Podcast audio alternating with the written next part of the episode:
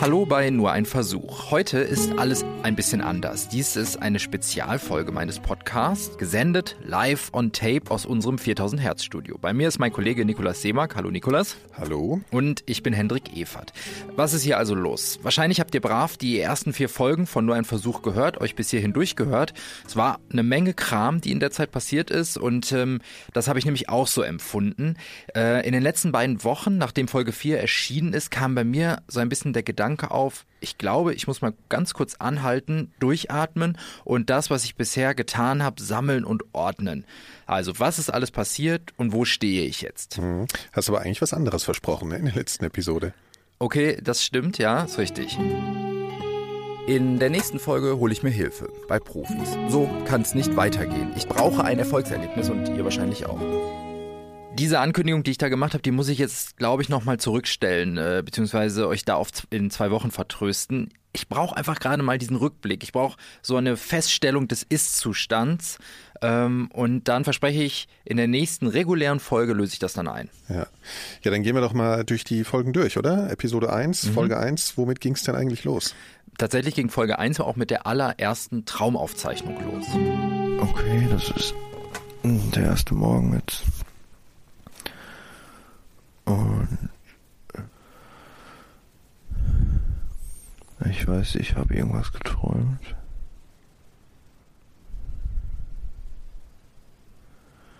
Aber ich weiß überhaupt nicht mehr was. Ah, doch. Ich stehe auf der Straße vor unserem Büro in Kreuzberg. und verabschiede mich von jemandem. Das machst du ja in allen Folgen. Es zieht sich ja so durch, ne, als äh, Element. Ja. Ähm, warum machst du das eigentlich? Eigentlich aus zwei Gründen. Also zum einen ähm, ganz klar muss man sich eben mit seinen Träumen auseinandersetzen, also auch mit den normalen, regulären Träumen. Ähm, man muss äh, wissen, was träume ich, wie träume ich äh, und dann auch eventuell Elemente entdecken, die immer wieder auftauchen, damit man später, wenn man dann klar träumen kann, diese Elemente entdeckt und sagt, ah, okay, äh, von, was weiß ich, diesem blauen Baum träume ich jedes Mal. Ich bin also gerade in einem Traum. Und das Zweite ist, dass man einfach trainiert, sich an seine Träume besser zu erinnern, weil wenn ich jetzt wirklich es mal schaffen würde, klar zu träumen, wäre es halt doof, wenn ich mich dann nicht daran erinnern könnte. ja, das wäre blöd. Ja. Ja. Äh, hast du denn jetzt schon ein besseres Traumgedächtnis? Also erinnerst du dich besser hm. an deine Träume? Bis vor kurzem habe ich gedacht, nein, äh, dass sich da nichts getan hat, aber jetzt habe ich doch nochmal in der letzten Zeit gemerkt, ich habe irgendwie schon eine bessere Erinnerung mittlerweile, die ist einfach auch klarer. Also ich kann mich besser tagsüber nochmal an die Träume erinnern, die ich in der Nacht hatte und äh, vergesst die auch nicht so schnell. Also ich glaube, es hat doch was ein bisschen was gebracht, die Beschäftigung damit. Aber was ähm, ganz klar noch so ist, ich bin einfach nicht diszipliniert genug. Also ich schaffe es immer noch nicht, jeden Morgen die Träume zu protokollieren. Das muss ich irgendwie besser hinkriegen. Ja. Und geflogen im Traum bist du auch noch nicht, ne? Nee, bin ich irgendwie auch noch nicht. Ich hatte ähm, Alice getroffen, äh, in, die kam auch in der ersten Folge vor, eine mhm. Klarträumerin aus Berlin, der ich halt diesen Wunsch auch erzählt habe. Und für Alice war das aber nur ein naiver Anfängerwunsch. Ach so, das ist eigentlich so das Einsteigerding. Das, das ist, also ich denke mal, das, das macht man am Anfang so viel, dass es eigentlich gar nicht wichtig ist, sich darauf zu konzentrieren, würde ich sagen. Es sei denn, man will verschiedene Flugtechniken ausprobieren oder da so ein bisschen experimentieren. Okay, aber wir haben ja auch über Stress in der Folge gesprochen. Ne? Also Stress genau. war ja auch ein großer, großer Punkt, der dich zu diesem ganzen Ding gebracht genau. hat. Ja, also dieses, ich bin noch nie geflogen und möchte gern fliegen, das war eines. Ja. Ähm, aber eben tatsächlich der Auslöser, um Klarträumen zu lernen, waren diese, diese Stressträume. Und das hier, das habe ich damals zu dir gesagt. Ich würde gerne erkennen, okay, ich träume gerade, dieser ganze Stress, den ich hier gerade habe, dass ich zum Beispiel irgendeinen Flieger erreichen muss und ich komme nicht von der Stelle weg oder ich muss irgendwie was aufräumen, bevor jemand kommt und ich schaffe es nicht, dass ich dann mich selbst sozusagen äh, irgendwie schütteln kann und sagen kann, ey, du träumst übrigens gerade, mach dir mal keinen Stress, es interessiert keine Sau, ob du das jetzt aufräumst oder nicht. Das Thema Stress, ähm, das kommt gleich auch nochmal zur Sprache. Okay, äh, bevor wir jetzt irgendwie in die Episode 2 reingehen, können wir nochmal kurz in, die, äh, in deine Aufzeichnung hören, die Traumaufzeichnung? Äh, klar. Ich weiß auf jeden Fall, dass ich mit irgendjemandem da vor dem Büro auf der Straße sitze, am Tisch. Und ich weiß, dass ich überlege, ob ich ihn zum Abschied umarme oder nur so Tschüss sage. Und ich weiß, ich entscheide mich dann, weil ich ihn irgendwie mag, die Hand auf die Schulter zu legen und Tschüss zu sagen. Aber es ist auf jeden Fall jemand, den ich gar nicht kenne, eine fremde Person. Ein Mann, der ein weißes Hemd trägt, so Anfang 40, hat schwarze kurze Haare. Und das mit dieser Wohnung, ich weiß, ich habe noch viel mehr geträumt. Aber ich krieg's irgendwie gerade nicht. Also man soll sich nochmal in verschiedene Positionen legen. Dann erinnert man sich angeblich an andere Träume. Das mache ich jetzt nochmal. Ja. Nee, nix.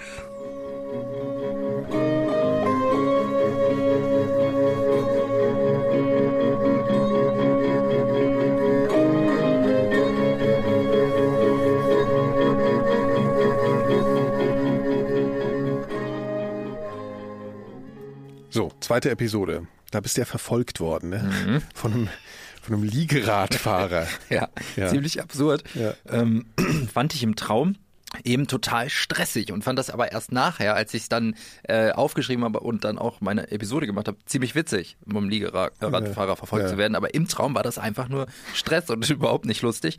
Und daraus hat, hatte ich dann den Schluss gezogen oder eine Vermutung aufgestellt, dass ich halt vielleicht im Traum einfach meinen Humor ausschalte und deswegen immer so gestresst bin und einfach irgendwie kein, kein Empfinden für, für lustige Sachen habe, sondern einfach alles nur als Stress wahrnehme. Ähm, habe ich versucht, das damit so ein bisschen zu erklären. Das wurde dann aber schon im Traum drauf, glaube ich, war es, äh, widerlegt, ähm, weil ich dann einen Traum hatte, wo ich mich hinterher erinnern konnte, dass ich im Traum witzig fand. Mhm. Allein übrigens solche Erinnerungen nochmal zu haben, ich glaube, das hat, ähm, das kann man nur, wenn man wirklich regelmäßig seine Träume protokolliert, dass man sich über diese solche Einzelheiten auch nochmal klar wird. Äh, ganz kurz nochmal zum Protokollieren. Mir, mir hat das wirklich geholfen zu erkennen, dass ich gar nicht immer stressig träume.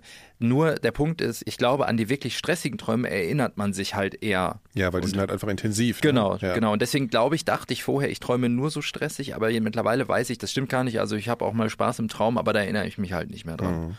Und Esoterik war, also diese ganze Frage, ob das irgendwie ein esoterisches Thema ist, dieses Klarträumen, das war ja auch nochmal Thema für ja, dich. Ja, genau. Also dieses Thema zieht halt eben viele esoterische Menschen an.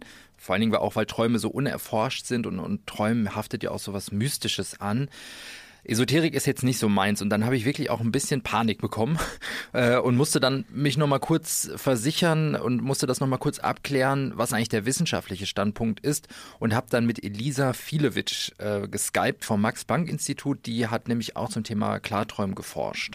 Is it all some kind of esoteric nonsense or are there really scientific evidences for lucid dreaming? Yeah, so a lot of the information on the internet is going to be esoteric nonsense, but there definitely is um, scientific evidence for it. A lot of things that make it sound esoteric and mysterious, but it really isn't that mysterious. I mean, it's not more It's really not more mysterious than just normal dreaming. Fazit war da, es gibt das Klarträumen wirklich und tatsächlich kann man es auch erlernen. Also dieses Thema Esoterik habe ich dann für mich jetzt sozusagen abgeschlossen. Ja, das ist ja schon mal schön, dass das geklärt ist. Mhm. Äh, mit sowas im Hintergrund ist man ja vielleicht auch mal ein bisschen nervös, ob das eigentlich alles Quatsch ist, was man da macht. Ja. Ähm, Nochmal zum Stress. Ja. Gab es da in Episode 3 dann auch eine Erkenntnis? Ja, also, wir können ja mal in die Traumaufzeichnung reinhören. Ja.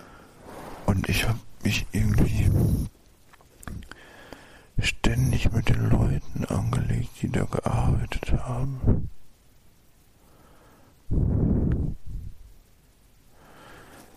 Jetzt am Ende mit einem, der mir Wasser verkaufen oder Apfelschorle verkaufen wollte. Und total, total Bullshit gemacht hat. Als ich mich dann irgendwie mit denen so angelegt habe, weil er sich dann ungerecht behandelt gefühlt hat. Also das war wirklich ein Stresstraum mit Pöbelei. Da habe ich mich wirklich auch selbst so ein bisschen vor mir äh, erschrocken und habe gedacht, wie, wie, bin ich denn da drauf? äh, weil das war von mir ausgehend, diese Pöbelei. Also ich habe mich mit den Leuten angelegt. Ich sage das ja sogar auch noch. Und das war eine Erkenntnis, die ich irgendwie hatte dass ich sagen kann, der Stress geht eben von mir aus, ist von mir gemacht. Vor allen Dingen, wenn man sich auch nochmal vor Augen führt, dass es ja mein Traum ist. Das ist ja nur das, was in meinem Kopf ist. Hat niemand sonst was mit zu tun. Ähm, also von, von, mir gemachter Stress, ähm, ja, genau, der mhm. einfach irgendwie von mir, von mir kommt. Ja. Und dann hast du plötzlich auch über deine Familie nochmal nachgedacht. Ne? Inwiefern könnte die mit dem Ganzen äh, verbunden sein, beziehungsweise gibt es diese Erfahrung auch in deiner Familie? Genau, genau, weil irgendwie war so meine, oder ist meine Vermutung, Stress Stress könnte, kann vererbt werden, liegt irgendwie in der Familie und mein Bruder hat mir das auch nochmal bestätigt, dass der auch solche bisschen irgendwie sich schon mal gestresst fühlt und auch so träumt. Ja. Ähm, übrigens, das kann man ja auch nebenbei nochmal kurz erwähnen, die Musik für diesen Podcast ist von meinem Bruder, also da ist er mhm. ist sowieso in jeder Folge involviert. Ähm, und meine Mutter kennt das auch und mit der habe ich dann auch nochmal telefoniert. Ich bin immer so gestresst im Traum. Hast du das auch? Ja, ja, das kenne ich auch. Auch, also das ich auch. Träumst du auch selten schöne Sachen? Äh, ganz selten. Meistens sind das wirklich äh, so, so Sachen, dass ich irgendwas verloren habe. Weißt du, das macht ja Stress, ne? Ja. Dass ich äh, irgendjemand nicht wiederfinde. Ja, genau das habe ich nämlich auch. Auch so, ähm, so dass du zum Beispiel irgendwie irgendeinen Zug kriegen musst und äh, du kommst aber nicht zu Hause los und so. Ja, genau. Mit einem bestimmten Zeitpunkt. Als wenn man mit den Füßen einbetoniert ist. So, genau. Und das ist einfach dieses Thema ähm, gegen den Stress, also Gelassenheit. Gelassenheit weiß jeder, ist auch in der Realität einfach eine gute Sache. Man sollte vieles einfach viel gelassener sehen. Und bei mir bedeutet das jetzt auch in Bezug auf das Lernen vom Klarträumen. Sollte ich wirklich gelassener sein, sollte den Stress weglassen und kann halt nun einfach eben sagen, es sind schließlich meine Träume, also kann ich auch mit den Träumen machen, was ich will. Also kann ich mich ja wohl auch mal im Traum, so ist jetzt zumindest meine Brücke, erinnern, dass ich gerade träume und mir klar werden. Also dachte ich, dass vielleicht hilft mir das auf dem Weg ja. zum Klartraum. Ja. Und ich kann mich erinnern, dein Neffe hat dich auch noch angerufen dann, ne? Genau, das war eine lustige Wendung am Ende ja. der Folge. Ähm, da habe ich gar nicht mit gerechnet und habe das dann spontan noch mit reingenommen. Ähm, der hat mir auf die Mailbox gesprochen. Äh, hören wir auch noch mal kurz rein. Erste gespeicherte Nachricht. Hallo Hendrik. Äh, ich wollte dir einmal zurückrufen wegen, ähm, weil wir haben äh, das im Internet im Traum fliegen zu können. Ich kann das wirklich manchmal, aber ich bin auch nicht der beste Flieger. Und ich bin einmal fast im Traum wach geworden. Ich konnte mich aber noch an den Traum erinnern. Und ähm, dann bin ich ganz schnell, also wie eine Treppe wieder runter und bin wieder zum Traum gekommen und habe so getan, als wäre nichts gewesen. Tschüssi.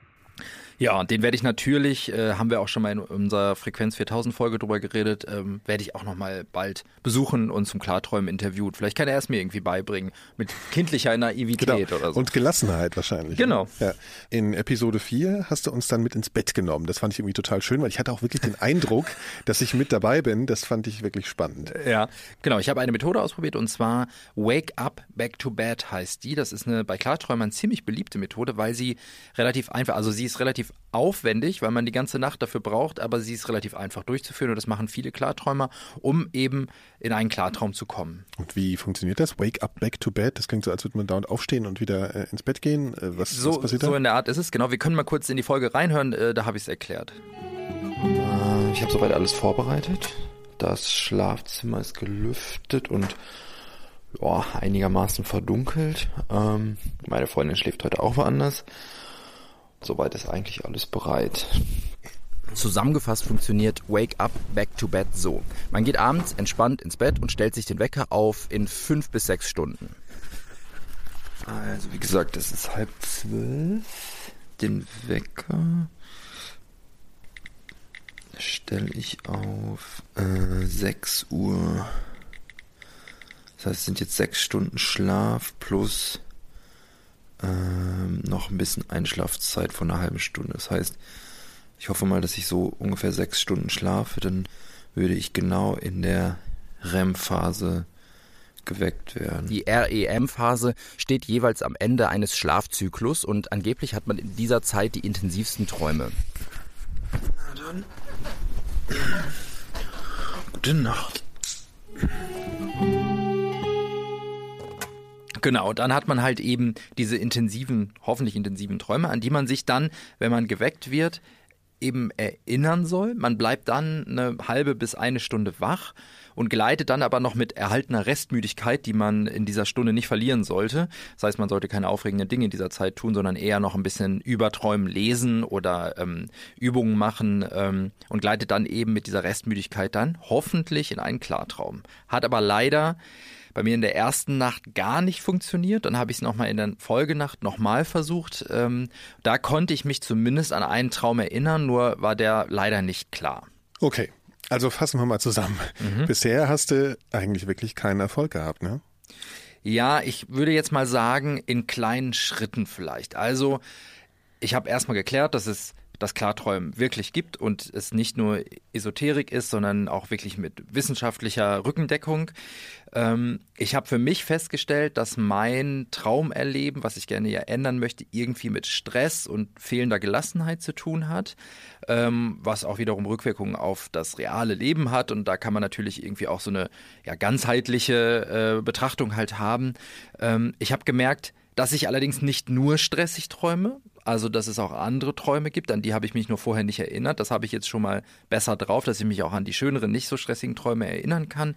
Vielleicht ist das sogar bis dahin die wichtigste Erkenntnis, äh, was für mich dann jetzt bedeutet, ich muss mich in Gelassenheit trainieren und ich muss einfach nochmal disziplinierter das Klarträumen trainieren. Also das heißt einfach diese ähm, dieses Traumtagebuch einfach disziplinierter äh, führen ähm, und vielleicht noch, es gibt noch so ein paar Übungen, die man tagsüber machen kann, das müsste ich vielleicht noch mehr machen. Aber da stellt sich für mich natürlich jetzt letztendlich die Frage, kann man gleichzeitig Gelassenheit trainieren und kann man gleichzeitig disziplinierter sein mit so einem Training? Also da ist natürlich auch die Frage, ob sich das vielleicht ein bisschen ausschließt.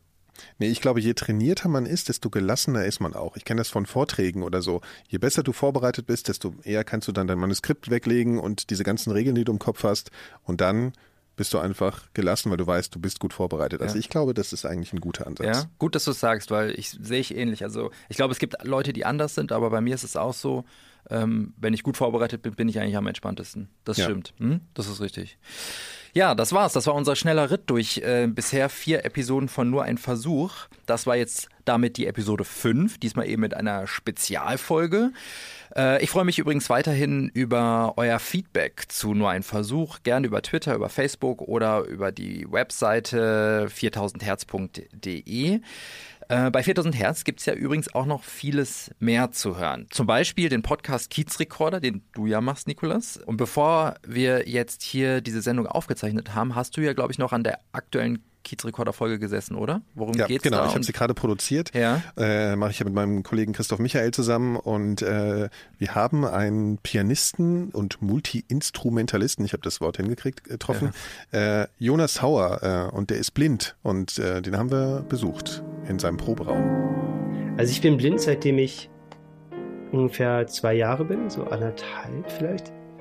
Und deswegen ist natürlich dieses Hören für mich schon ganz früh einfach echt essentiell geworden. Also ich würde mal sagen, zur Orientierung oder überhaupt in meinem Leben ähm, nimmt das Hören wahrscheinlich so 80 Prozent ein oder so. Der Rest sind dann halt die anderen Sinne. Was glaube ich gar nicht heißen muss, dass ich dadurch ein besonders guter Musiker bin. Ich glaube, das heißt es wirklich gar nicht. Also es gibt viele Blinde, die sind auch gar nicht musikalisch. Ja, der Kiezrekorder, äh, sehr empfehlenswert, auch übrigens alle Folgen, die bisher schon erschienen sind und dann bald Jonas.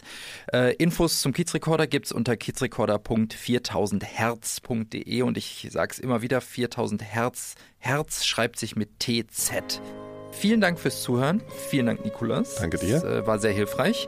In zwei Wochen geht's weiter mit der nächsten regulären Folge.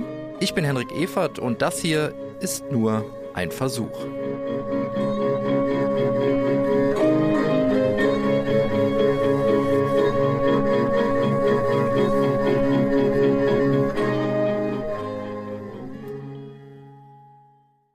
Eine Produktion von 4000 Hertz 2016.